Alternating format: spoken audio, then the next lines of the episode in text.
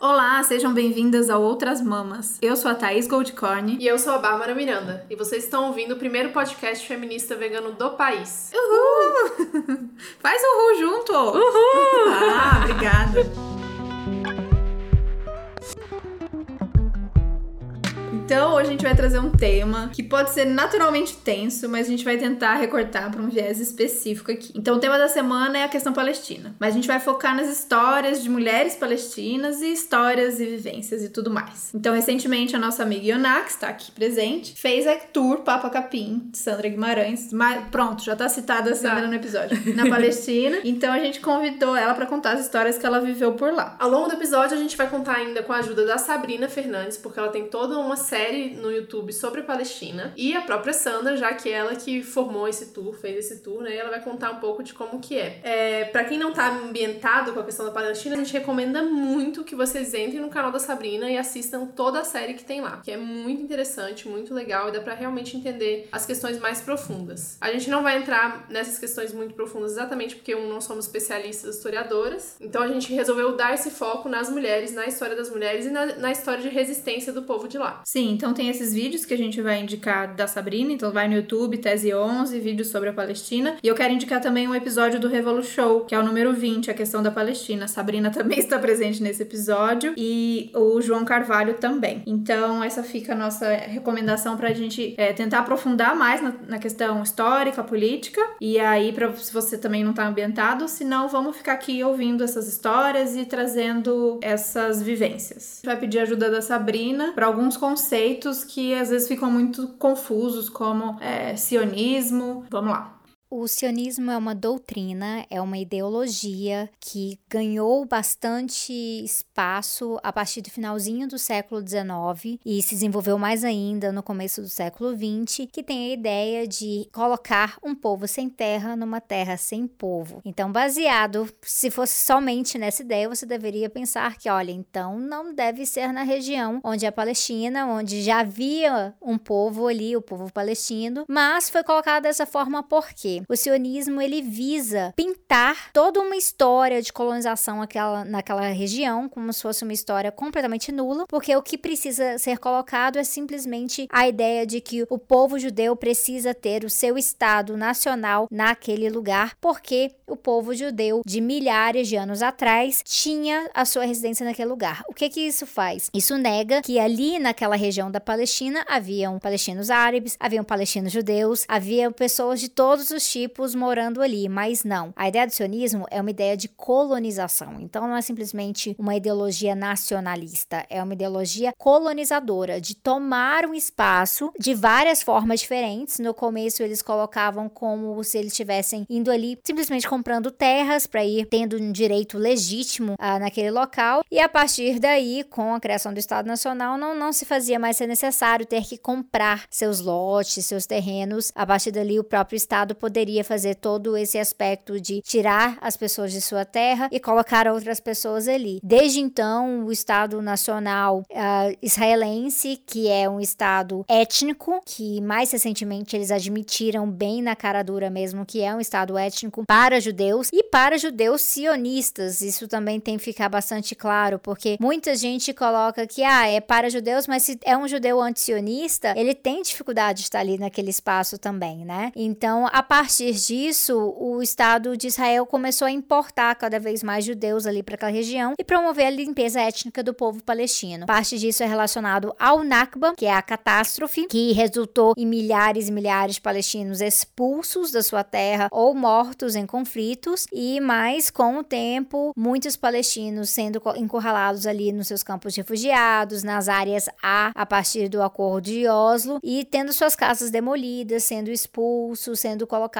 como não há lugar para você aqui, você tem que ir para outro espaço, enquanto os judeus israelenses de cidadania dupla recebem incentivos para irem morar ali na região que é conhecida, reconhecida como Estado de Israel, mas que se a gente for uh, contra uma perspectiva normalizadora, a gente tem que pensar que por quê? Por que, que é tratado que em 1948 o Estado de Israel é autodeclarado e a partir de então isso é legítimo? É legítimo você autodeclarar um Estado no território onde já moravam outras pessoas e elas têm que acordar e e ou, ou se submeter àquele Estado ou ir embora. Então, uma das formas da gente combater essa perspectiva normalizadora do sionismo é tratar aquela região como a Palestina de 1948 ou a Palestina de 48. Esse, esse é um pouquinho dessa perspectiva em relação ao sionismo e outra coisa que a gente tem que colocar é que como o sionismo ele se infiltra em vários espaços, tem o lobby sionista, tem vários representantes ao redor do mundo fazendo essa agenda sionista ser levada adiante, inclusive dentro de partidos de esquerda, a gente já viu isso, inclusive recentemente no Brasil. O povo palestino precisa de várias táticas diferentes para poder resistir. O povo palestino passou por várias intifadas também, resiste de forma pacífica, não pacífica, dentro do seu direito de estar ali resistindo ao colonizador. Quem seríamos nós para falar de como os indígenas, o povo quilombola, resistia aos seus colonizadores, aos seus senhores, né?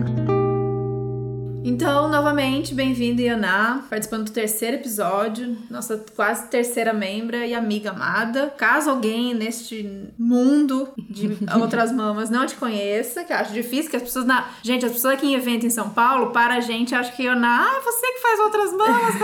Mais ou menos. Porque Se a gente é. Cadê Ianá? Então, caso alguém não te conheça, se apresenta pra gente. Oi, gente. É, bom, primeiro quero agradecer, Thaís Babi, pelo convite convite novamente. Tô aqui, né, depois de uns meses aí que a gente gravou aqueles primeiros episódios. Bom, sou Ionari Cobelo, sou ativista, vegana, militante, entusiasta de outras mamas. e é isso, vamos lá falar sobre esse assunto que tem me tocado bastante. E aí, para falar sobre esse assunto, na verdade, a gente chamou a Ioná porque ela fez a tour Papa Capim. Então a gente vai pedir pra Sandra, própria Sandra Guimarães, explicar o que é o tour, por que, que ela foi morar na Palestina, por que, que ela resolveu ficar um tempo lá e trazer pessoas para conhecer a história da Palestina?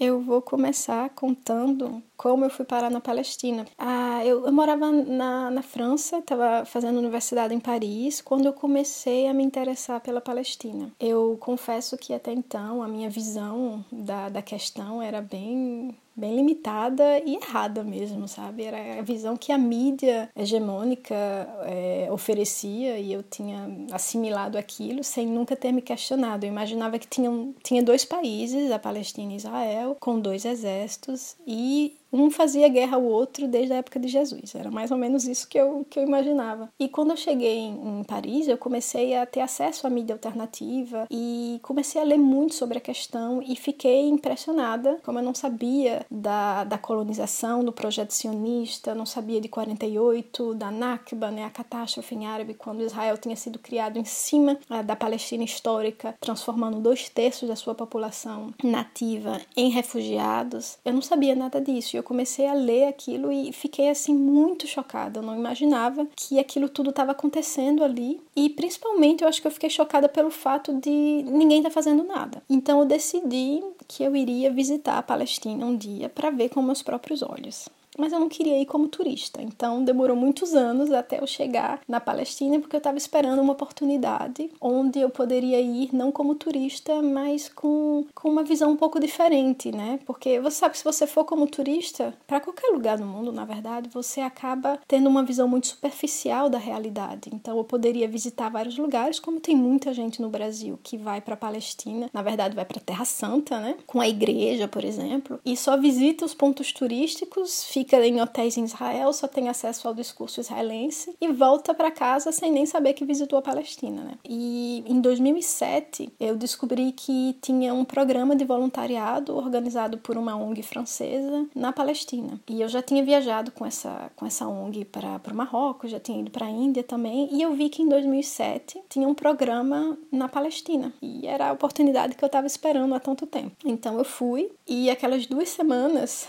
nossa, me transformaram de uma maneira. O que eu via, a realidade lá, era muito, muito, muito pior do que tudo que eu tinha lido até então. Então eu não consegui, depois dessas duas semanas, eu não consegui ir embora, sabe? E continuar a minha vida. Na época eu estava fazendo mestrado, é, trabalhava também em Paris. Pensei, eu não vou conseguir voltar para Paris e continuar a minha vida de antes, é, fingindo que eu não sei que isso tudo está acontecendo. Me tocou realmente de uma maneira muito forte. Então, no final das duas semanas, eu tive que voltar para Paris, mas eu decidi, no dia que eu fui embora da Palestina, eu decidi que eu ia voltar o mais rapidamente possível para morar lá. Então, essas duas semanas acabaram se transformando em cinco anos. Eu saí da Palestina, fui para Paris só para realmente é, sair do mestrado, pedir demissão do emprego, entregar as chaves do apartamento e em 20 dias eu voltei para morar na Palestina. Então, isso foi no começo de 2008. E foi aí que eu comecei é, a trabalhar num campo de refugiados, campo de refugiados de Aida, que fica em Belém. Então, primeiro trabalhei num projeto com crianças, né? E eu fiz isso por dois anos. Mas, embora eu goste muito de trabalhar com crianças, eu queria mesmo era trabalhar com mulheres. Então, eu comecei a conversar com as mulheres do campo e encontrei uma mulher incrível,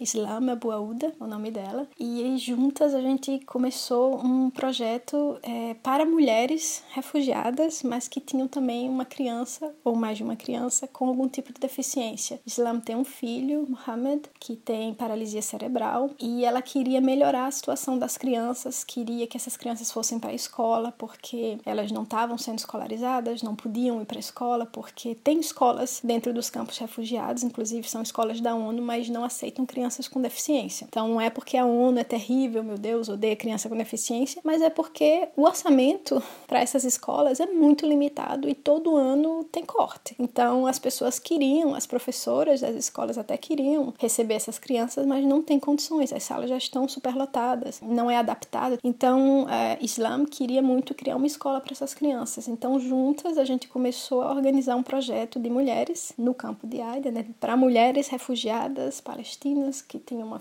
uma criança com deficiência e foi o que eu fiz durante muitos anos. E eu tenho muito orgulho de dizer que o projeto existe até hoje. Islam conseguiu finalmente, dois anos atrás, conseguiu fazer, é, criar essa escola é, para as crianças com deficiência do campo. Não só uma escola, mas também um centro de reabilitação. É, tem fisioterapia, tem médico também, voluntário que vem. E é um projeto lindo, muito bonito. E como nasceu a ideia dos tours políticos na Palestina? É, eu morava ainda na Palestina quando eu tive essa ideia. Eu lembro que eu estava almoçando no meu restaurante preferido lá, que fica numa, numa área muito bonita, com muitas oliveiras, amendoeiras. E eu senti uma vontade, mais que vontade, uma responsabilidade de compartilhar a Palestina que eu tinha conhecido e que eu amo com a minha comunidade, com o povo brasileiro. Porque, né, como eu falei, as pessoas do Brasil que visitam geralmente geralmente a Terra Santa vão no esquema de viagem religiosa e visitam pouco a Palestina e não encontram quase palestinos nenhum, né? Então eu queria muito que as pessoas pudessem visitar a Palestina e descobrissem a culinária, que é incrível, é muito é uma culinária ótima para quem é vegana, cheia de pratos vegetais. Queria que as pessoas descobrissem também a paisagem, a cultura, que encontrassem as pessoas, sabe? E aí eu pensei, ah, um dia eu vou fazer um tour na Palestina para pessoas do Brasil. E foi em 2014 já fazia um ano que eu tinha saído da Palestina, na época eu estava morando em Bruxelas, e eu estava com muita vontade de voltar na Palestina, a saudade já estava muito grande. E aí eu pensei em combinar as duas coisas, né, em organizar um tour político justamente para que eu pudesse voltar para a Palestina. E eu achei que ia ser só um projeto, sabe, só um tour, mas acabou que foi um projeto que durou cinco anos, de 2014 a 2019, agora, né, foram os últimos tours esse ano, e ao todo foram dez grupos que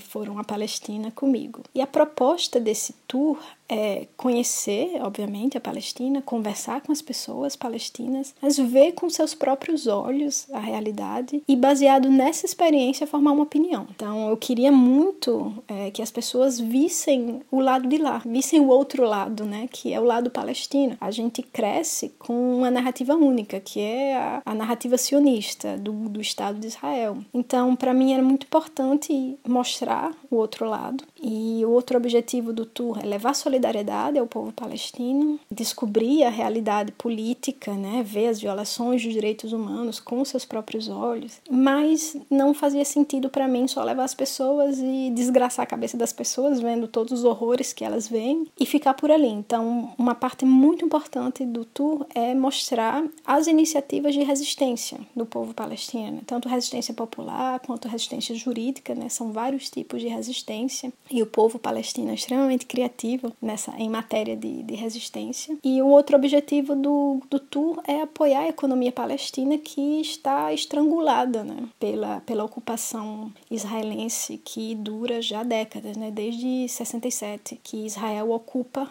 ocupa militarmente o que sobrou da Palestina histórica, né, o que não foi colonizado em 48. O meu papel nesses organizando esses tours é realmente servir de ponte entre o povo no Brasil e o povo na Palestina, mas não fazia sentido nenhum para mim, como brasileira, levar as pessoas para lá e contar a história do povo palestino no lugar do povo palestino. Então, todo dia a gente visita uma cidade diferente e em cada uma dessas cidades tem uma pessoa palestina que vai nos guiar, que vai contar a história na primeira pessoa. Então, tudo isso para fortalecer a economia palestina e também para a gente ter uma experiência o mais próximo possível da realidade do povo lá, né? Então, a gente usa transporte público, a gente só compra é, souvenirs, por exemplo. Até os souvenirs eu falo para as pessoas comprem de projetos locais, projeto de mulheres e por aí vai. Então é uma coisa muito bacana eu acho, e que deu muito certo. Acabou, né? Esse projeto acabou esse ano, não vai ter mais tours, mas é, me enche de orgulho esse projeto e principalmente quando eu vejo o que aconteceu depois que as pessoas voltaram para o Brasil. E esse é o último, mas não menos importante, né? O último objetivo do tour,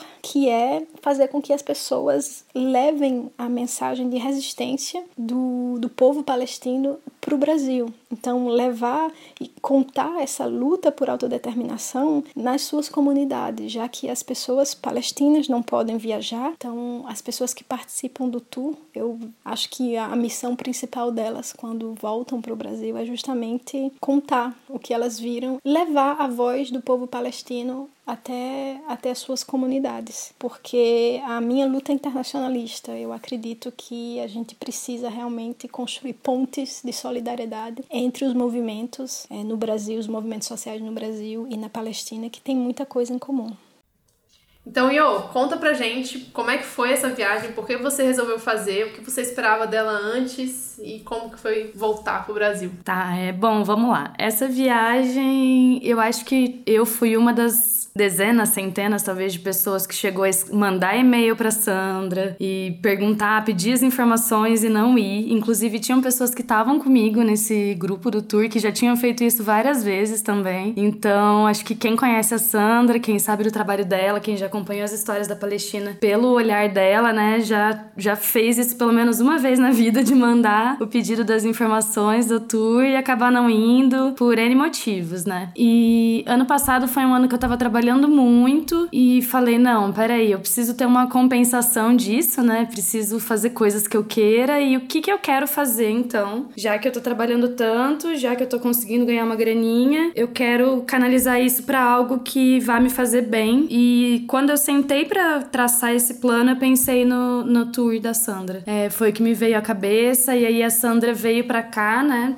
Teve aqui com a gente em agosto do ano passado. E quando ela veio, eu falei: não, eu vou ter que ir. Furacão Sandra no Brasil. Furacão Sandra. E quando a gente teve um evento com ela aqui em São Paulo, logo que acabou o evento, eu olhei pro Felipe, meu companheiro, e falei: nossa, a gente tem que ir. A gente vai ter que ir. E é isso. Coloquei na minha cabeça que nós iríamos. E no fim, o nós acabou virando só eu, por diversas questões também. E eu me vi assim: nossa, mas eu vou, né? Comecei a falar pra as pessoas que eu ia, eu tinha o dinheiro para ir, comecei a ver passagem e bateu aquela coisa assim, gente, mas o que que eu vou fazer lá? E falei para minha mãe, minha mãe, nossa, mas o que que você vai fazer lá? Mas lá não é perigoso? E várias pessoas perguntando isso, dizendo, nossa, mas é pesado. E mesmo assim fiquei firme e falei, não, eu vou. E enfim, foi isso que me levou aí até lá. Essa vontade de, de ver, acho que foi muito por conta de acompanhar pela Sandra mesmo, mas de ver uma coisa que eu saberia que seria totalmente diferente do que eu tô acostumada, totalmente do que eu, diferente do que eu já fiz em outras viagens e que eu tinha certeza que ia marcar minha vida e marcou demais. Eu fui das pessoas que mandou, mandou e-mail pra Sandra todos os anos. Esse ano eu vou, esse ano eu vou.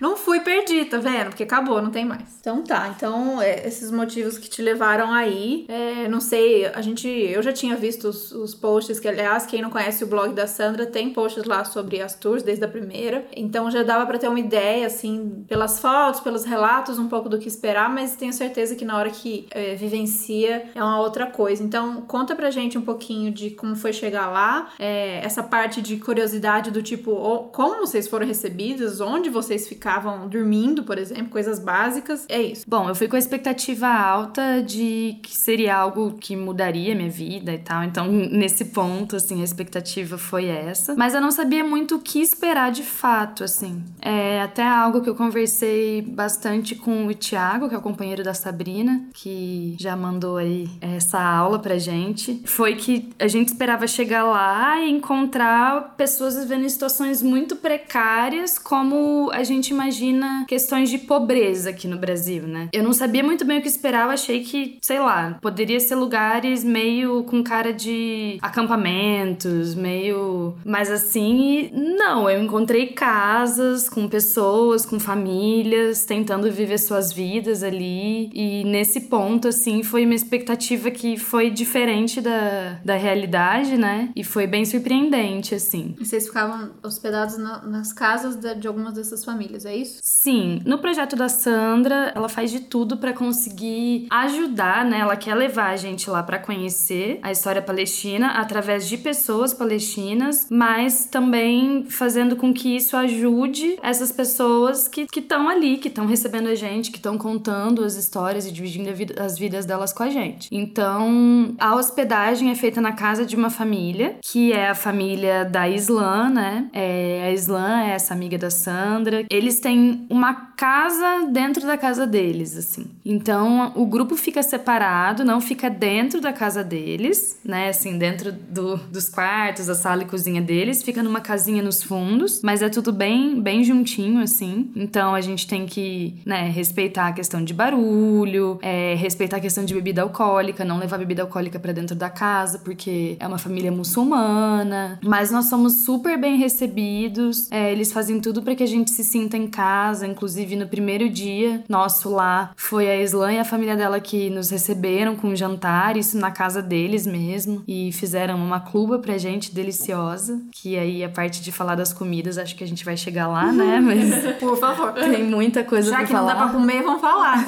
e, e é isso, assim. Então a Sandra ela faz esse cuidado de colocar em todas as partes do tour a questão da consciência da gente entender a luta dessas pessoas, em especial dessas mulheres, né? A Islã mesmo, ela, ela é uma mulher muito inspiradora, assim, muito forte. Ela tem um projeto que se chama NUR, que engloba desde uma escola para crianças é, com deficiência e também um curso de culinária, onde ela ensina, né, comidas típicas, né, da, da culinária típica e tradicional palestina para turistas, para quem quiser ir lá aprender. E ela emprega nesse projeto, né, uma forma que ela encontrou é, tanto dela conseguir uma autonomia financeira para casa dela, né, como chefe de família, e também para outras mulheres ali da comunidade é, que trabalham com ela. Então, a cada dia ela chama uma das mulheres ali para trabalhar junto e conseguir, né, uma graninha. Nossa, muito massa esse projeto. E essa, ela, essa casa, essa onde vocês ficaram, é, a gente, então a gente falou ali do, do, dos momentos históricos, então a gente sabe que é uma área ocupada. Então é isso? Eles, essa casa é numa área ocupada? Não, a casa da Islã e também o lugar onde fica o projeto NUR, tanto a parte da cozinha quanto a escola, é, são no campo de Aida, que é um campo de refugiados. Quando a gente pensa em campo de refugiados, né, a gente pensa é, o que, que é a questão de refugiados? É algo que teoricamente deveria ser temporário. E isso é o que deixa tão escancarado como a questão palestina é algo que mostra que não há o interesse de, se, de que se resolva, porque a, o território palestino é tomado por campos de refugiados permanentes. Refugiados na sua própria terra. Exatamente. Uhum. São pessoas que perderam suas casas, que tiveram os territórios onde elas moravam ocupados e que acabaram indo para esses campos. Quando a gente pensa em campo de refugiados, até por isso que eu falei que a minha expectativa era outra, a gente pensa em um lugar bem precário e, e na verdade, quando a gente chega lá são só casas e as pessoas estão ali construindo, tentando viver de uma forma que às vezes é muito difícil, sim, às vezes é muito precário, sim. Até porque, imagina, né? O Estado israelense controla inclusive a água das casas. Uhum. Então, a gente viu isso lá de perto, na casa que a gente tava, a gente tinha tempo pro banho, não eram todos que podiam tomar banho todos os dias e passamos vários dias lá. É engraçado falar, mas porque a gente se zoava com isso, mas quando a gente pensa que as pessoas vivem isso diariamente, uhum. que quando chega o verão, o Estado israelense corta a água e as pessoas não têm como dar descarga numa casa que moram 10, 15 pessoas da família, né? É, é uma situação bem delicada. Uhum. É, e como é que vocês faziam para se deslocar, assim? Eu vi pelos stories que toda hora vocês tinham que passar por checkpoint, né? E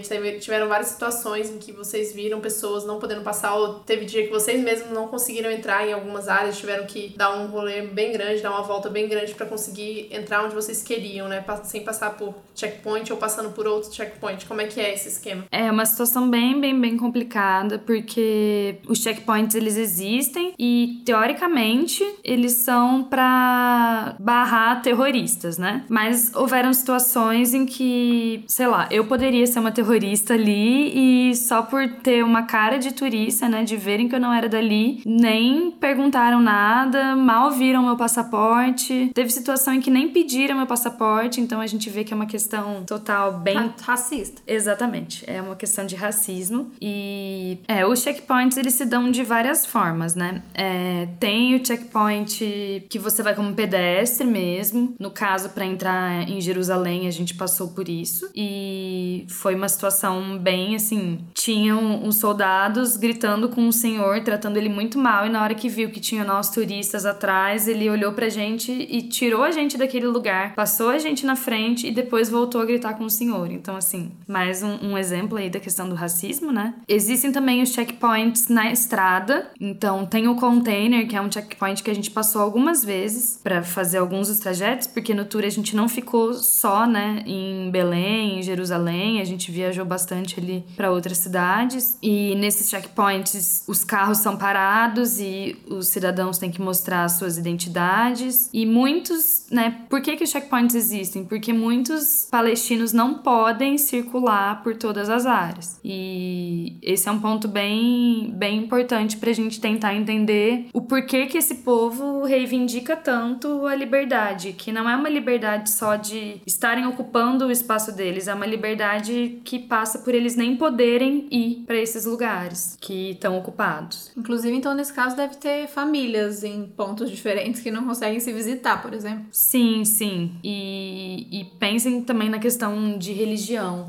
A própria Islã, que foi a nossa anfitriã, ela não pode ir até a mesquita de Al-Aqsa, que fica em Jerusalém. Então, é o lugar mais sagrado pro povo dela e fica super pertinho da casa dela. Ela poderia ir, né, assim, com frequência, mas ela não pode passar pelo checkpoint de Jerusalém. Então, gostei que você contou a história da Islã. Para quem não acompanhou, a Iona tem feito uns posts sobre a história dessas pessoas que marcaram ela lá. E tem muitas mulheres, como sempre, né, gente? Onde tem resistência, tem uma mulher forte lá resistindo com sua família, com suas histórias e carregando todo mundo. Então, achei massa, já que isso é um podcast feminista, vamos uhum. falar dessas mulheres maravilhosas. Já falamos da Islã. A Iona, quando viajou, trouxe pra gente uma necessairezinho, sei lá, porta-moeda. Bordado lindo, lindo, lindo, lindo. Aqueles bordados assim que quem, como eu, começou a bordar ali, sabe o, o grau de, de detalhe, de é, dedicação naquele bordado que eu amei. Conta pra gente quem fez, quem, quem é as mãos desse bordado e a história dela. Então, esse bordado bordado ele é do projeto de mulheres lá, que quem lidera é a Dragitsa. É... Ah, sobre a Dragitsa tem várias coisas para falar, na verdade, sobre quase todas essas mulheres. Dá para falar por muito tempo. E a Dragitsa, ela também mora num campo de refugiados em Belém, só que não é o campo de refugiados de Aida. Ela mora no campo de Derreixa, que é o campo de refugiados lá que é mais, assim, revolucionário, talvez, não sei. Sandra poderia falar e me ajudar nessa. É um campo de refugiados refugiados que é marcado por muita luta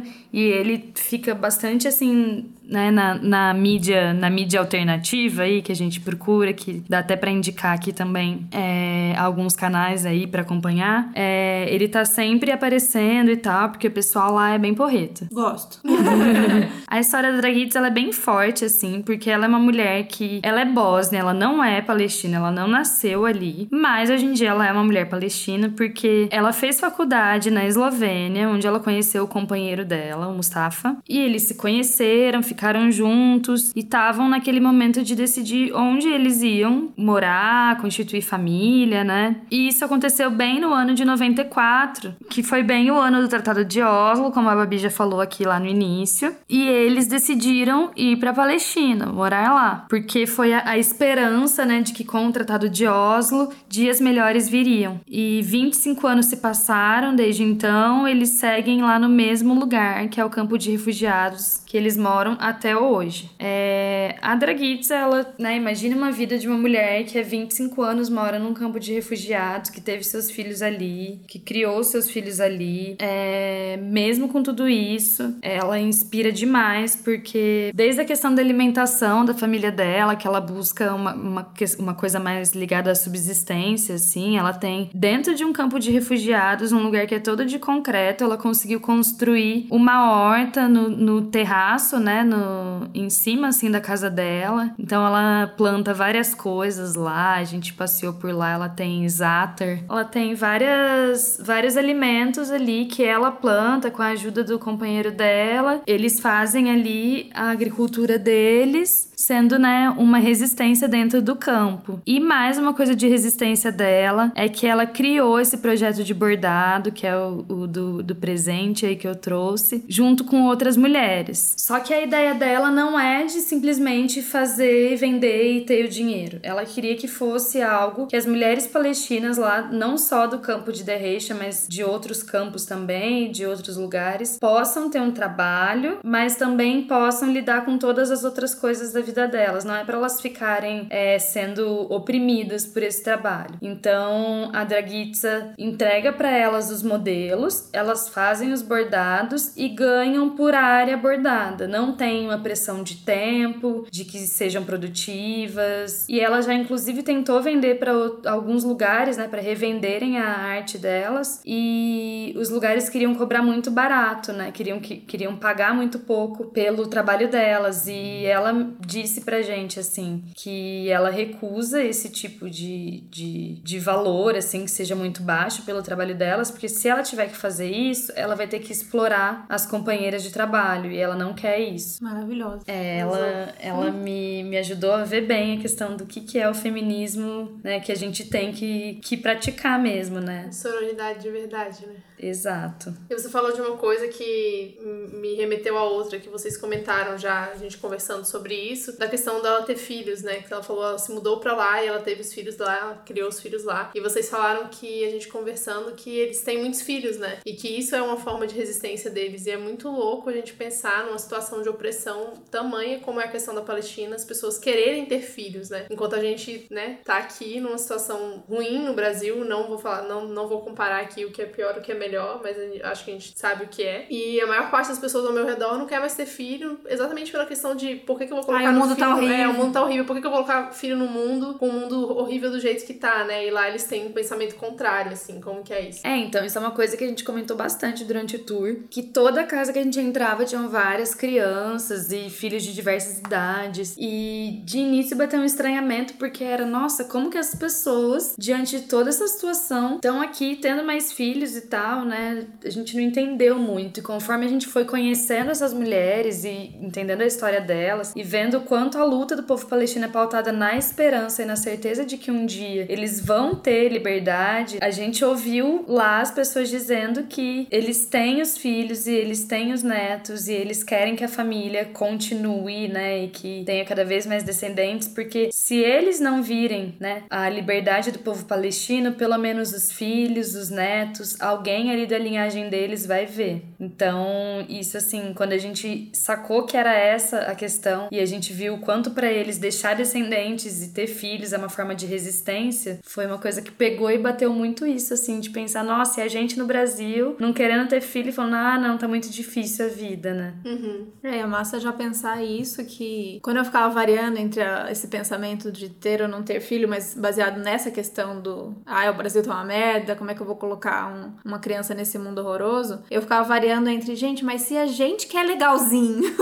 tá pensando isso, a gente que luta, que acredita que vai é, que a gente pode transformar, que a gente vai construir uma coisa nova. Se a gente tá desistindo, vai deixar quem? Porque tem, tem muita gente que não tá pensando nisso. E, e que tá, tá falando do filho aí fazendo, nascendo fazendo arminha na mão. Então é bom a gente dar uma balanceada nessa aí, porque a gente precisa dos nossos filhos para lutar para resolver essa situação aqui. Acho que essa é a ideia, né? Botar, botar gente para lutar. Isso. E aí isso me leva para outra questão, na verdade, né? Que foi um dos stories mais bonitos que eu vi da. Você vai falar o nome dela, mas que foi uma menina dentro da universidade. E me... eu tive a mesma reação que você teve quando você chegou lá, de tipo, meu Deus, tem universidade. Eu nunca tinha parado de pensar que talvez na Palestina. É meio idiota isso, né? Porque é tão fora da nossa realidade. É. E a gente só vê faixa de Gaza, guerra, gente em acampamento, acampamento nas situações mais precárias de todas. Quando eu vi a universidade, eu falei, caramba, as pessoas estudam lá, né? Não é só escola ensino fundamental. Sim, isso mostra também a questão da resistência, né? Uhum. Tipo, as pessoas poderiam simplesmente abandonar tudo e falar, ah, não, já estamos aqui fudido. Mas não, tá todo mundo lá, tocando suas vidas, estudando, e, e é uma luta estudar lá. É, a gente conheceu um, um grupo que elas mesmas se dizem que elas são o grupo feminista da universidade. Então, são meninas muçulmanas, meninas jovens, né? Jovens mulheres aí e universitárias que criaram assim esse grupo e elas tratam de várias questões. A gente teve uma conversa bem bacana com elas. Tenho contato com algumas delas hoje em dia. A gente se segue no Instagram, fico vendo tudo que elas postam lá em árabe, não entendo nada. fico pensando que elas não estão entendendo nada do que eu tô postando também. Mas de vez em quando eu posto uma coisa ou outra, vou em algum lugar que tem imagem de alguma mulher palestina, por exemplo, tiro uma foto, coloco nos stories, elas dão aquele aquela reação de coraçãozinho e tal. Então é bem bacana, assim, ter essa troca, porque é isso. É o que tá, tá muito distante, a gente uhum. não imagina como seja, mas são pessoas, são pessoas vivendo, estudando, tendo filhos e tal. Então, falando dessas meninas agora, né? Foi bem bacana estar tá lá na universidade, ver, assim, a luta, porque elas nos contaram coisas bem pesadas, assim, que a própria universidade sofre vários ataques, existe um dia da semana específico específico que todo dia entram soldados, jogam bomba, porque não querem, né, que, que os jovens palestinos estudem, não querem que eles se politizem. Gente, coincidência. Que coincidência. Nunca vi nada Nunca disso. Nunca vi aqui. nada parecido. Então, existe uma resistência grande, assim, para essas mulheres estarem estudando e, enfim, além de que existir ali já é um ato político, já é um ato de resistência, imagina só estudar, ocupar a universidade, né? Ah, e ainda sobre isso, né, de projetos de mulheres e tal, isso foi bem bacana de ver lá, é, que aí vai pro campo também do, do, que a gente não espera, né, assim, a gente fala tanto, é, fala, vive, vê, né, assim, morando nos lugares onde a gente mora, né, tendo assim nas grandes cidades, a gente fala, a gente vê esses grupos, esses coletivos de mulheres e tal, mas a gente não imagina que chegando lá vai encontrar em outros formatos, mas uma coisa da mesma ideia, assim, acontecendo. E além do projeto da Islã, a gente conhece conheceu também o projeto da Fátima, que é o, não sei se eu vou pronunciar certo, tá? Bait al Karama, que é também um projeto desse de culinária, muito parecido com o Nur da Islã. É, elas nos receberam lá em Nablus, a gente foi pro povoado de Burim, que é pertinho, assim. Foi bem pesado, porque a gente ouviu muitas histórias bem tristes, assim, é, sobre como as colônias estão tomando conta ali da região, é, sobre ações de soldados, né, do Estado israelense em colégios, inclusive, ali na, na escola, né, do povoado, e como isso tem afetado a vida dessas mulheres e do povo todo de lá. Mas foi ótimo também porque a gente foi recebida com um banquete maravilhoso e a gente pôde estar tá com elas, né, interagir, fazer selfies e, enfim, pegar um pouco dessa energia ótima, né, e trocar, assim. Então você falou de banquete, a questão, o grupo era se, se o grupo não é vegano, a tour é política, feminista e vegana. Então, como era essa questão? Foi, foi um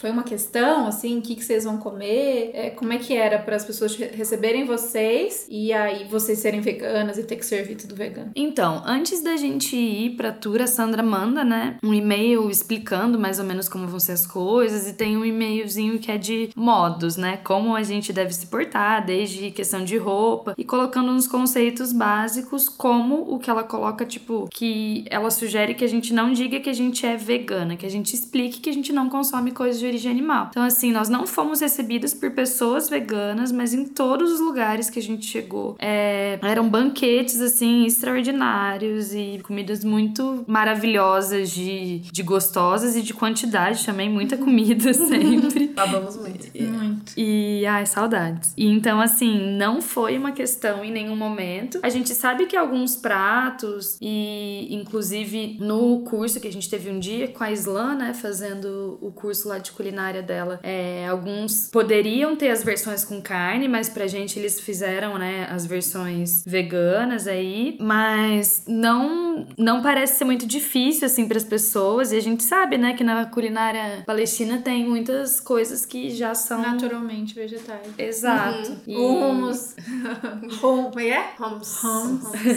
É, falafel, os charutinhos, Os pães, né? os pães, que aí Ah, em Burim foi que a babando. gente Azeite. Até os doces, gente. Até os doces, muitos são naturalmente veganos. Isso, tem as versões veganas, né? O baklava é vegano. E então, assim, lá em Burim a gente ouviu essas histórias. Então a gente tem as memórias super difíceis dessas histórias, mas a gente também tem as memórias ótimas de ter comido o melhor pão que eu comi na minha vida e nunca vou comer em nenhum lugar igual. Então eu acho que esse tom que a Sandra dá pro tour e que dá pra ver que até a própria vida das mulheres ali é assim, é, tem tudo a ver com com o que a gente tá vendo lá, né? Que são pessoas que estão ali passando situações ruins e, tipo, sendo oprimidas, mas estão com várias outras coisas boas na vida delas e tentando levar isso da melhor forma, né? Não estão deixando de viver, não estão se entregando e estão vivendo aí da melhor forma que elas podem dentro dessa realidade. É, sobre essa questão de banquete, eu lembro também da casa da Esliha, que foi a nossa guia em Hebron, que é um lugar super pesado. Então a gente fez o tour com ela. Hebron é o lugar onde fica a, o túmulo dos patriarcas, que quem acompanhou lá nos stories viu é, que eu contei um pouquinho sobre o massacre que aconteceu lá. E quem não sabe dessa história procura entender, porque ela é bem importante até para entender muito da situação atual palestina. Você deixou no destaque essas stories aí, moça? Deixei nos meus destaques, mas sobre essa em específico também, se digitar no Google é, Massacre Túmulo dos Patriarcas, vai aparecer o conteúdo. E, enfim, tudo que eu olhei lá até então tava explicando exatamente o que eu vi lá também. E então é um lugar que é super pesado, a energia da cidade é bem, bem difícil, assim. E quando acabou o tour, a gente tava assim, exausto, né? Nem, nem andamos tanto, mas era muito da questão, né? Emocional, né? o emocional bem abalado, assim, é bem difícil. E a Slirra levou a gente pra casa dela e recebeu a gente, ela e a mãe, sozinhas, tinham preparado um banquete enorme que tinha o que aqui a gente chama de esfirra, mas na verdade não é esfirra e a gente foi até hostilizado lá por isso. Sério? Sério, que na verdade é cras. Acho que é isso. Se estiver errado, depois a gente vai ter que fazer um, um episódio só com erratas aqui. com as mulheres palestinas corrigindo tudo que eu posso estar falando errado. Mas. Então é isso, assim. A gente tá sempre misturando, né, durante o tour todo. E eu percebi que essa é uma preocupação da Sandra, né? Que a gente tenha os momentos ali que são muito pesados, mas que a gente tenha os momentos também de conseguir se descontrair e ter um pouco desse clima, né, do povo palestino também, que é um povo muito querido, é um povo que é acolhedor, que faz piada, que, sabe, você vê ali as pessoas vivendo a, a realidade que elas estão vivendo e levando isso de uma forma, assim, boa dentro da, da possibilidade delas, né? É porque senão a gente. A realidade é tão dura, senão quando a gente vai falar, né, que a gente é importante, a gente, por isso a gente tá fazendo isso, a gente quer trazer as histórias, mas senão fica um povo marcado só pelo sofrimento, né? É, e acho que não é, não é nem essa a ideia. É importante colocar luz nessa, nessa situação, porque, né, a gente precisa falar sobre isso, denunciar o que tá acontecendo, mas é importante a gente lembrar que são pessoas, né? É isso, vivendo suas vidas e que tem coisas ótimas, a culinária é uma delas, e os projetos todos, então é, tem muita coisa boa e acho que a Io não voltou, a gente pode dizer que a gente conviveu né, na volta dela, não voltou com essa coisa pesada, voltou feliz, né? Óbvio, preocupada, a gente abraça a luta pra gente, porque tem muito que ser feito, mas uma lembrança feliz, né, do que você viveu lá. Sim, sim. São vidas que não são feitas só de tragédia, né? Foi por isso um pouco agora, quando a gente falou lá no início sobre o que me fez ir para lá, eu sabia que indo para lá eu ia encontrar histórias que me fariam viver melhor aqui, mesmo sabendo de tudo o que eu soube lá e tendo contato com o que eu tive, eu sabia que eu ia encontrar essas mulheres e essas histórias para dar força pra gente ver que tipo o que tá acontecendo aqui, tá tudo bem, a gente vai segurar uma nas outras e vamos lá, né? Uhum, exato. E aí nesse mesmo dia que a gente esteve lá na universidade de Jerusalém, a gente foi também para casa da Manauta Mimi. Quem conhece um pouquinho da história palestina, quem acompanha, né, é, até nas mídias não só alternativas aí, provavelmente já ouviu falar sobre a família Tamimi, sobre a luta deles, né? Eles vivem lá em Nabi Saleh, né, que é um lugar marcado por muita luta e resistência, por muitos ataques de soldados, invasões de soldados nas casas das pessoas, nas madrugadas. Inclusive indico o canal do YouTube do companheiro da Manal, que é o Bilal Tamimi. Ele tem muitos vídeos, muitas coisas que ele fez de cobertura dessas ações, né, e da opressão que eles sofrem lá. Mas é um povo que, novamente, mostra pra gente que não é abaixando a cabeça e aceitando sua condição e se ficando na posição de oprimido que, que as coisas tocam, né? Eles estão ali há décadas já nessa e super resistentes. Tá ali na presença da Manal, que ela contou pra gente a história dela e da luta do pessoal lá, da família, de quem mora lá em Nabissala, e foi algo que me marcou muito. É, até no final a gente foi tirar uma foto juntas do grupo com ela. Eu fiz questão de ficar do ladinho dela, assim, abraçar pra ver se passava um pouco mais daquela força pra mim. Porque foi bem, bem, bem marcante. E foi lá na casa da Manal e do Bilal que eu ouvi dela, né, frases como eles dizendo que eles não são terroristas, que são apenas pessoas lutando por liberdade, é, que a arma deles é o que eles acreditam, né? Que enquanto os soldados usam lá é, bombas que sabe-se lá o que se tratam, tipo, eles usam os, os, eles usam gases lá que são diferentes dos usados no restante, né, da Palestina. Já encontraram indícios de fósforo branco lá e, enfim, vários armamentos pesados que são usados lá. E na Bissale, a Manal disse para nós que é que isso é bem emocionante, gente, foi mal. que eles resistem por uma vida melhor para gerações que virão depois, né? Que eles acreditam em algo e que a arma deles é o que eles acreditam. Que eles sabem que é uma guerra contra eles, mas eles estão ali resistindo e que é a casa deles, é o direito deles estar ali. A fala dela pra gente foi pautada muito na ideia de que eles já perderam tudo, né? E se eles já perderam tudo, eles não têm por que ter medo. E ela disse que se ela tiver que perder a vida dela para garantir um futuro melhor, ela não se importa que eles têm a esperança e que eles têm um propósito, de que o povo deles vai ser livre. Nossa, muito lindo. É interessante essa fala dela de não, so, não somos terroristas, até pra gente traçar uma, uma lembrança do que é, o que chega pra gente aqui no Brasil, né? Através da mídia convencional. Você falou aí das mídias alternativas, mas a gente, a maioria do, do povo aqui e a forma que a gente veio se informando foi através dos canais convencionais, de Globo, de jornais e tal. Sim. E aí o que chega aqui, né? É essa coisa de que é um conflito e de que é, colocar essa coisa que,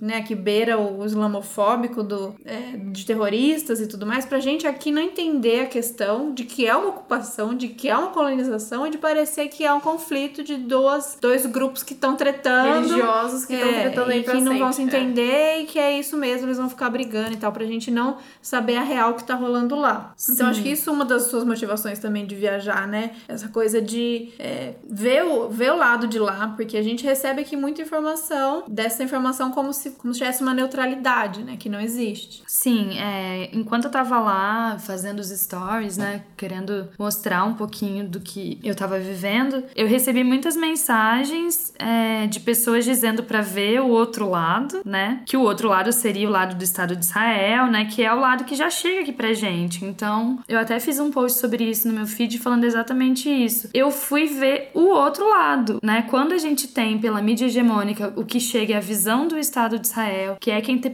quem tem poder, que é, é quem tem dinheiro, que é quem tem relações, né? Quem Aí, tem apoio dos Estados Unidos, Exato. da Inglaterra. E agora do Brasil, E meu agora amor. do Brasil. Exato. É, a história que está sendo contada pra gente, né, é a história do Estado de Israel. Não é, né, não é o Estado de Israel que é o outro lado. Eu fui pra ver esse outro lado. E foi esse outro lado que eu vi, é sobre esse outro lado que a gente tá falando aqui, que a gente precisa falar, porque as pessoas precisam saber que esse outro lado existe. Eu recebi mensagens também sobre essa questão de terrorismo, né, de pessoas dizendo: "Ah, eu sei que é horrível esse muro. Ah, eu sei que é horrível essa opressão, é muito ruim, né, ter soldados e ter checkpoints, mas isso é necessário, porque veja, desde que isso acontece, não tem mais ataques terroristas. Então, assim, as pessoas caíram no conto de que é por conta desses checkpoints, desse controle racista, né, que não estão acontecendo os ataques. Elas não conseguem nem pensar que talvez seja porque quem promovia os ataques, que era o Hamas, né, é, grande parte, mudou a postura deles, né? O Hamas ele não quer ser visto como um grupo terrorista. Chegou um ponto do, da vida, né, deles que eles passaram a querer ser tratados como tratados e enxergados, né, como um partido político sério. Então, essa mudança, os ataques não acontecerem, a, a mudança da tática deles tem mais a ver com o que eles querem do que com o controle racista que estão fazendo. Até porque, como eu já falei, eu poderia estar com uma bomba ali e não estavam controlando nada, né? Então, se tivesse alguém querendo fazer alguma coisa, não seria por conta desse controle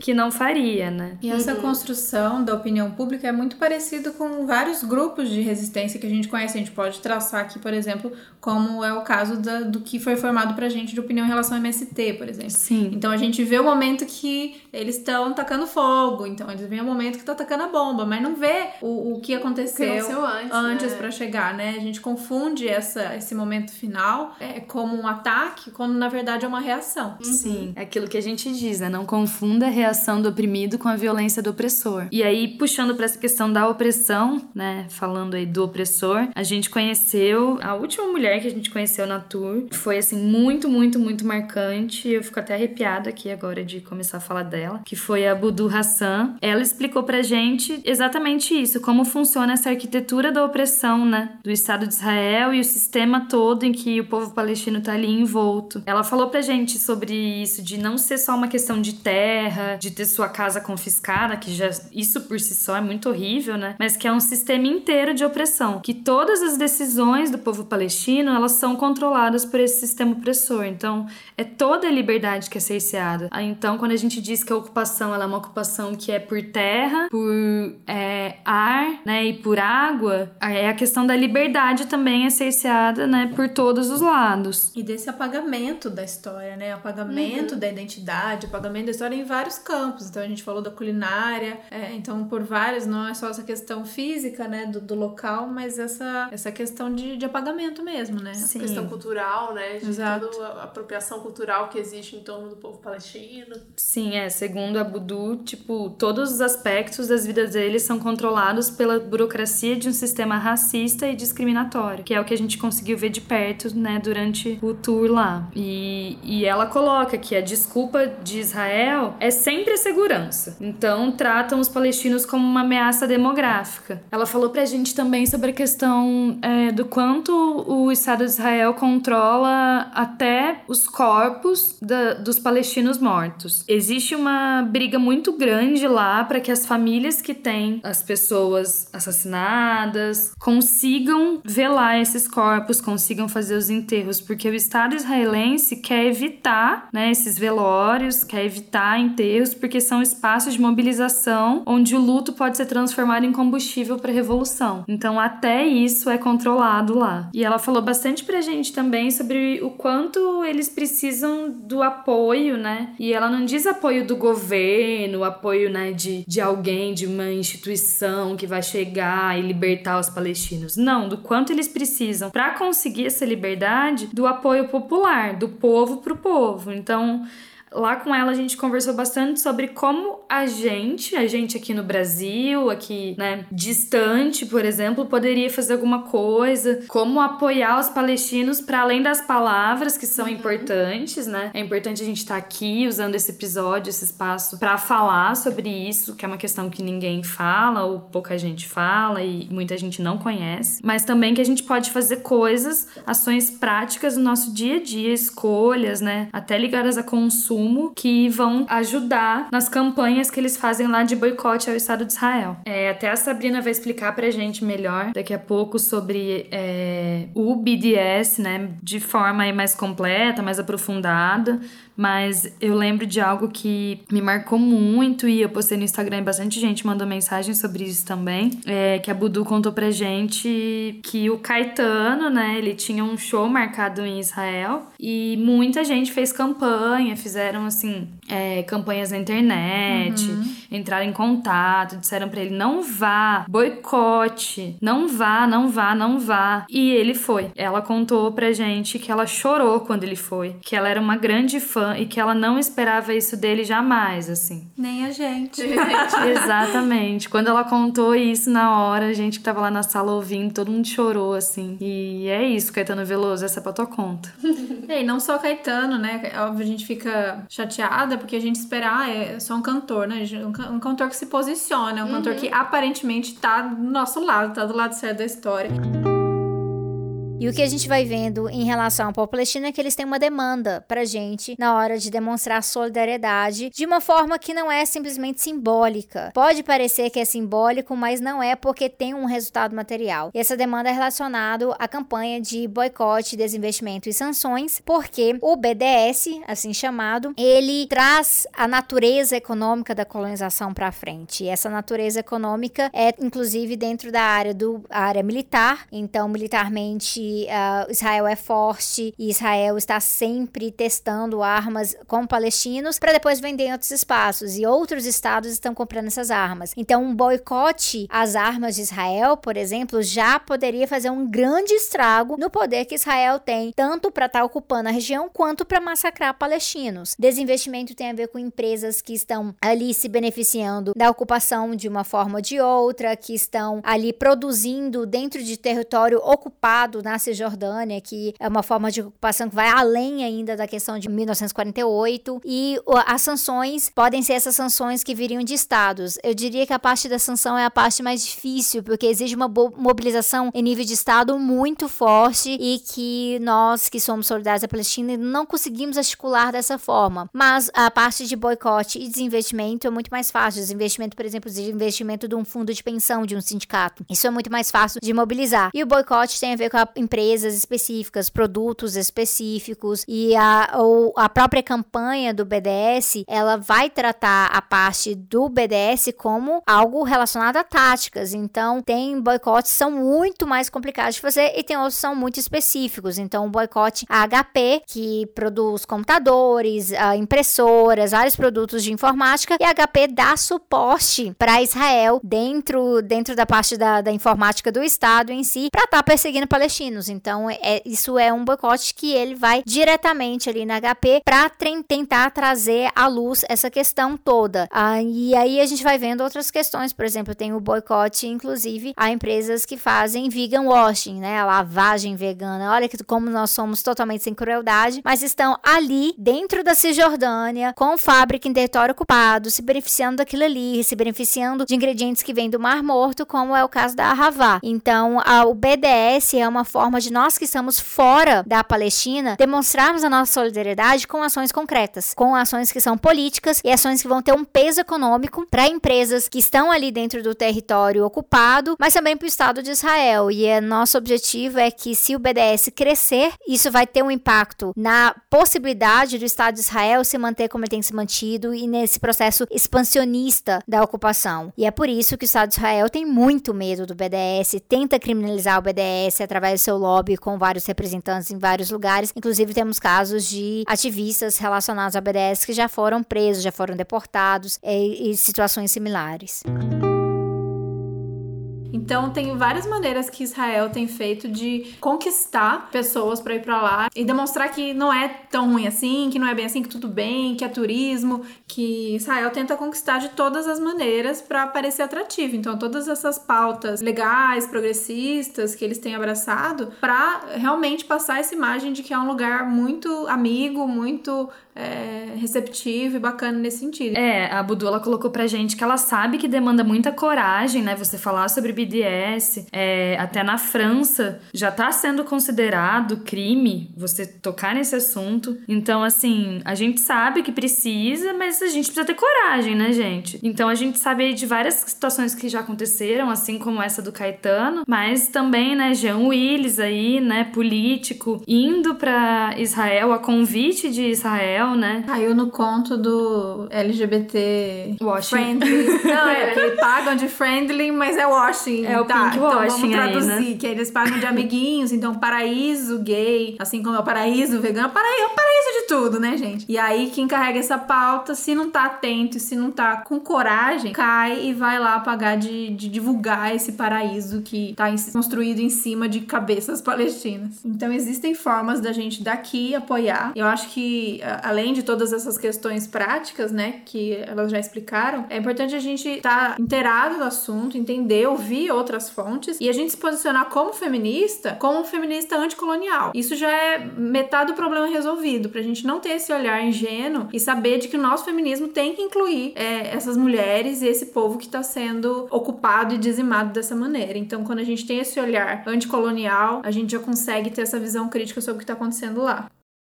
Talvez as pessoas escutando isso agora estejam se perguntando, mas por que me importar com a Palestina? É, principalmente no momento político atual que a gente está vivendo no Brasil, né? Tudo tão desesperador e com esse governo. As pessoas devem se perguntar, né? Mas por que, que eu tenho que me importar com algo que está acontecendo tão longe de mim, lá no Oriente Médio? E a verdade é que essa questão está muito mais perto da gente do que a maioria das pessoas imagina, né? Então, tem a questão das ligações econômicas do governo brasileiro com o governo israelense. né? Israel assinou o Tratado de Livre Comércio com o Mercosul desde 2007. Né? Então, mais uma vez, a questão da normalização das relações com Israel. A gente trata Israel como se fosse um, um país comum e não é, um, Estado que viola a lei internacional, que comete crimes de guerra. Então, vamos fazer comércio com eles mesmo assim. Mas eu acho que mais preocupante ainda é a questão das ligações militares do governo brasileiro com o governo israelense. Então, desde a época da ditadura, né, quando soldados brasileiros já usavam é, armas israelenses, né, eles usavam Uzis, que são submetralhadoras israelenses, e que os soldados brasileiros também iam ser treinados pelo exército de Israel, né, iam para Israel para receber treinamento militar, principalmente na parte de tortura. Mas essa, essa colaboração continua até hoje e só vai se intensificando, né. Então, é, a gente sabe que em 2010, por exemplo, o Brasil assinou um acordo de cooperação de segurança com Israel, justamente para facilitar essa cooperação militar e os contratos militares. E aí veio a Copa, né, as Olimpíadas, e o Brasil quis modernizar as Forças Armadas. E como foi que isso aconteceu? Comprando armas israelenses, mas não só a compra das armas, né, teve também toda a questão do treinamento né, da, da, da polícia brasileira, mais uma vez pelo exército israelense, né, treinamento na questão de segurança, de vigilância, né, que Israel é assim, tá pioneiro é, nessa questão de vigilância. Pioneiro não, mas assim, é o, o estado, acho que mais avançado, que está mais avançado nessa questão de vigilância da população e de controle também da população civil. Então, a gente está importando o modelo de opressão israelense contra os civis brasileiros.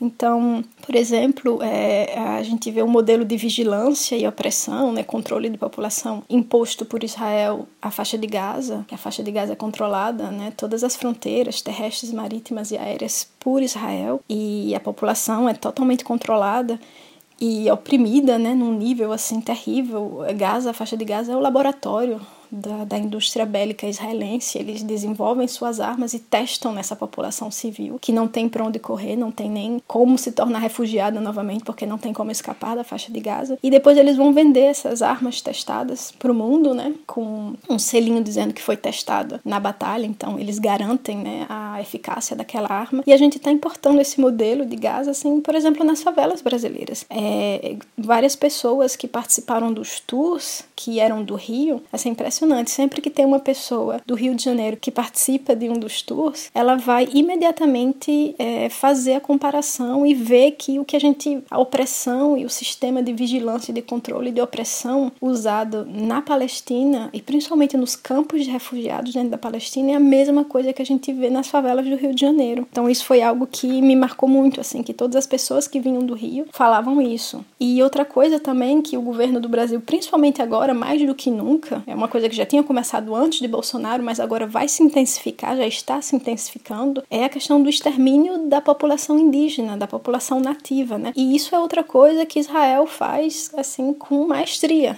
que é no nosso caso, né, a população indígena e no caso de Israel-Palestina, né, os palestinos nativos, né, a população indígena de lá seria os palestinos. Então, com é, com a chegada de Bolsonaro ao governo, essa situação só vai piorar, né? A prova é que quando Bolsonaro foi eleito, a direita israelense, principalmente a extrema direita israelense, acolheu a notícia com muito entusiasmo, né? O primeiro-ministro israelense Netanyahu foi para o Brasil ver a posse de Bolsonaro é, e logo depois Bolsonaro anunciou a mudança da embaixada do Brasil, né, de Tel Aviv para Jerusalém e a gente vê o apoio da família Bolsonaro também às políticas né, opressoras e criminosas de Israel, né? Tem aquela foto que acho que todo mundo viu dos filhos de Bolsonaro com camisetas da Mossad, que é a inteligência, o serviço secreto israelense, conhecido por assim aterrorizar mesmo, torturar, matar palestinos e palestinas e glorificam, aplaudem essa essa violência, sabe, contra o povo palestino. E a gente sabe que por trás tem é, a questão deles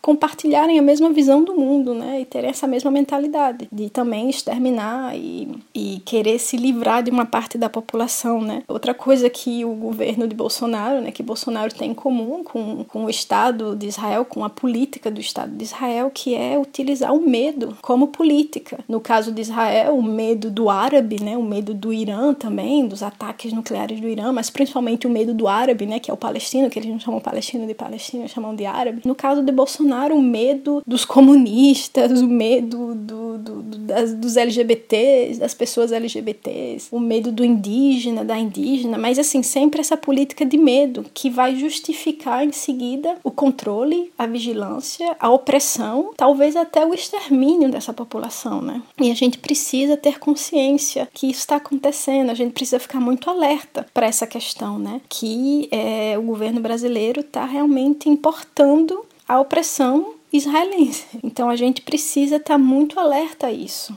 Eu queria muito que as pessoas entendessem que quando a gente fala da Palestina, é muito comum você escutar: ah, mas é uma questão muito complexa, é uma questão muito complicada, você não pode simplificar, você tem que ver os dois lados, blá blá blá. E geralmente isso é uma estratégia para que você nem tente entender, sabe? Você, antes mesmo de começar a se informar, a estudar sobre a questão, a ler sobre a questão, você já, já chega com esse a priori de que é muito complicado, é muito difícil de entender e que não tem nenhuma posição que você possa tomar que vai ser justa, a menos que você diga tem os dois lados e os dois lados sofrem e precisam de paz. Só que na verdade é uma questão muito simples, é complexa porque são mecanismos de opressão complexos, mas a questão, o cerne da questão é bem simples, é uma colonização. Israel coloniza os territórios palestinos, né? Coloniza a Palestina histórica e ocupa militarmente o que sobrou da Palestina histórica que não foi colonizada em 48 então, as pessoas têm medo de falar essa palavra colonização porque parece que no século XXI não tem mais, porque acho que as pessoas associam a palavra colonização com, sei lá, caravelas chegando, de europeus, né, chegando no Brasil. Mas é, no século XXI a colonização tem uma cara diferente. E o que acontece na Palestina é uma colonização. E não é uma coisa única no mundo, que nunca aconteceu, sabe? Assim, eu aconselho todo mundo a se informar, a ler sobre a questão, a procurar fontes alternativas, a ler livros. Tem um livro muito bom é, de um historiador israelense chamado Ilan Papé, que se chama, o livro se chama A Limpeza Étnica da Palestina. Já foi traduzido para o português, mas obviamente procurem autores e autoras palestinas, né? Porque tem isso também, né? A gente acha que se saiu da boca de um israelense ou de uma israelense deve ser verdade, enquanto que a pessoa palestina falando a mesma coisa, ah, não, aquilo ali é propaganda, né? Deve ser propaganda árabe. Mas enfim, procure autores e autoras palestinas, é, leiam mídias alternativas e não ache que você precisa ter um pós-doc em política internacional para poder ter uma opinião sobre a questão, sabe? Não comprem essa ideia de que é muito complexo e os dois lados estão sofrendo e, e os dois lados querem paz, mas o problema é que tem extremista dos dois lados. Não é uma questão de paz, gente, é uma questão de colonização, é uma questão de terra. E aí, sobre isso também, de ah, tem que ver outro lado, tem que ver outro lado. Eu estava vendo o outro lado, né? O lado palestino. Mas eu também fui para Tel Aviv. Eu queria, eu achei, né? Fiquei nessa. de que não seria justo eu estar falando só sobre a questão palestina. E eu sabia que poderia me machucar bastante ir pra Tel Aviv depois de ter passado é, oito dias na Palestina. Mas eu quis ir porque eu queria ver, né? Como a coisa se dá lá. Para mim foi bem, bem, bem difícil estar tá lá depois de estar tá naqueles dias todos na Palestina. É, não só por olhar tudo que tava ali e pensar no que estava acontecendo com o povo palestino do outro lado, né? Mas também por perceber o quanto em Tel Aviv e talvez imagino que nos outros lugares, né? Nas outras cidades, é, territórios ocupados israelenses, o modo de vida ali é tão parecido com os outros modos de vida que a gente tem nas outras cidades do mundo e inclusive aqui em São Paulo, no Rio, né? Que são os lugares que eu morei e que eu posso dizer assim. Lá eu vi coisas que me chocaram e que me fizeram pensar: nossa, será que a vida que eu levo é a vida que eu quero levar, né? Eu vi patinete, desses monte de patinete que tem agora aqui em São Paulo, que eu sei que tem no Rio também. Lá tinha isso. É, lá tinham vários restaurantes veganos, é, vários restaurantes não veganos com opções veganas, é, várias opções veganas nos supermercados. Enfim, eu, eu vi lá muita coisa que aqui eu tô vivendo e tô achando legal, e depois eu olhei lá e falei: peraí, o pessoal do lado da Palestina, que é o povo quem eu conheci a história, que é o povo que a culinária é uma culinária que já tem muitas coisas sem nada de origem animal tradicionalmente. É um povo de muita luta, de muita resistência. Eu gostaria de viver uma vida e me aproximar dessas pessoas, mas eu tô reproduzindo e vivendo uma vida, né, que tem a ver com esse outro lado. Então, me fez muito ficar pensando que tipo de vida que eu quero viver também, que tipo de vida a gente tem levado nessas cidades grandes e só reproduzindo, né, o que vem dos colonizadores também. Uhum, com certeza. Então é isso, temos um episódio. Espero que tenha é, dado para sentir essas histórias como a gente sentiu aqui. É, a gente conseguiu sentir quando a Iona trouxe os Sim. temperinhos doces, a gente conseguiu comer mais ainda. É, mas é isso, vamos valorizar, vamos lembrar desse povo que tá lá resistindo e aprender um pouquinho com elas também. Sim, Sim. até pra aprender a resgatar a nossa própria história, né? Entender um pouco mais o nosso contexto. Às vezes a gente tem que sair do nosso contexto para entender melhor, como você colocou, né? Refletir sobre a nossa própria vida. Isso é muito interessante. Exato. Obrigada, Sim. Obrigada, muito, muito obrigada. Obrigada. Obrigada, gente. Eu sei que é muita informação. é, eu estive lá tem alguns meses e as coisas ainda estão borbulhando aqui dentro, então tentei colocar um pouquinho aqui. Mas eu peço, sugiro, imploro para que todo mundo vá entender mais sobre essa história, converse com pessoas que estejam lá ou que tenham ido para lá, pra gente não deixar a história do povo palestino ser apagada. Exato. Então esse é um episódio importante de você acompanhar também pelo Medium, porque lá a gente vai colocar esses links todos. Então, é, pro Instagram da Ioná, que ela contou as histórias lá, para os vídeos da Sabrina e para todas essas outras indicações que a gente deu por aqui e essas mulheres todas. Então é isso, gente. Até semana que vem. Muito obrigada. Até mais. Tchau, tchau. Tchau, tchau.